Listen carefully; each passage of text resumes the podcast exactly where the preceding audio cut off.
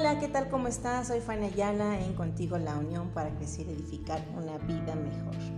Te saludo con mucho amor y cariño esperando que te encuentres muy bien. Es un gusto poder compartir contigo las actividades, dinámicas, experiencias cargadas de mucho amor, pero definitivamente que nos llenan nuestra vida y más aún llenan el corazón de mucho gozo. Quisiera hablarte de un tema que a mí en lo personal me ayudó mucho para emprender el vuelo hacia donde yo iba a ir, a lo que a mí me tocó vivir como misión. Y esta frase eh, la he escuchado muchas veces de nuestro director y autor de los seminarios, de, de todo lo que tenemos en Contigo la Unión. Donde está tu atención, ahí está tu corazón. Sí, Miguel Ángel Herrera, un amigo muy querido, me decía estas palabras las cuales me causaban mucha incertidumbre al querer seguir avanzando en la vida, conforme a mis sueños y a mis anhelos. En verdad que sentía que debía formularme muchas preguntas. ¿En dónde tenía la mirada puesta? ¿A dónde quería llegar con las acciones que realizaba? ¿A quién quería agradar? Ya hechas todas estas preguntas que me invadían mi corazón, decidí emprender el rumbo eh, que mi corazón elegía.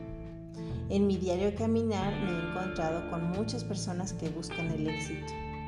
En medida de que para ellos el éxito pues es ciertas cosas, alcanzar ciertas metas, eh, económicas quizá, pero no para todos es igual. En mi caso ocurría que en mi alma brotaban anhelos de amor, de paz, armonía, de poder trascender, de tener un compañero de vida fiel, que me amara, que amara a Dios sobre todas las cosas y que por lo tanto fuera entregado a su familia.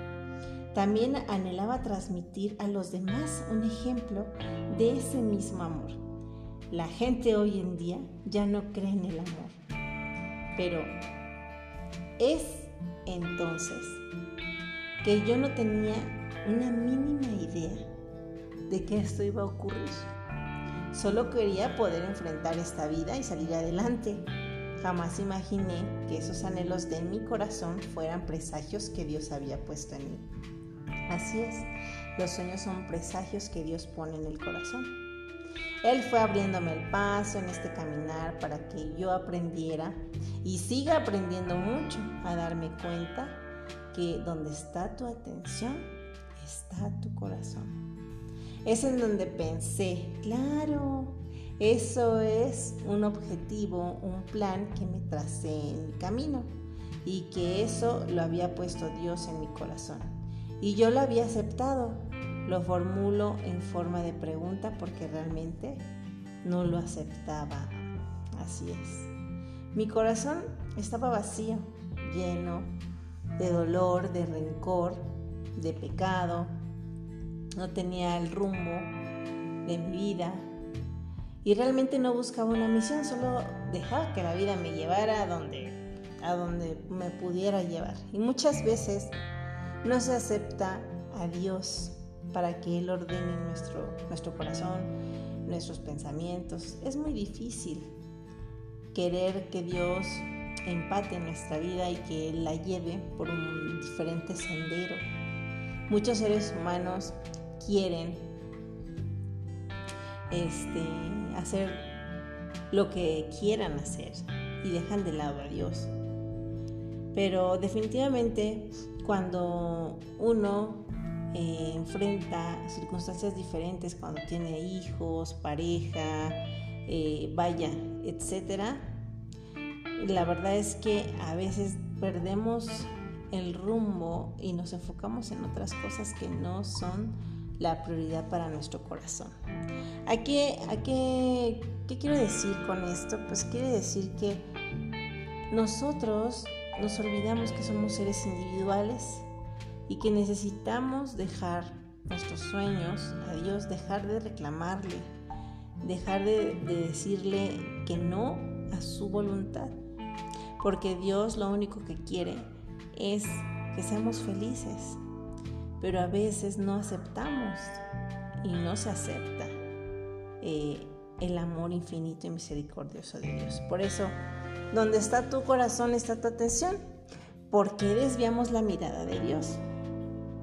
Porque a veces somos tan pecadores o se ha cometido tantas faltas que se siente indignación, o sea, de indigno, o sea, de indigno de, de alguien tan bueno como va a perdonar si he cometido tantas faltas. Entonces los problemas de la vida, el estrés, las necesidades mundanas, superficiales, todo lo que se carga, dolor, tristeza, indiferencia, definitivamente se pierde la mirada de Dios y el corazón entra en crisis, se comienza, comienzan problemas eh, emocionales, físicos, psicológicos.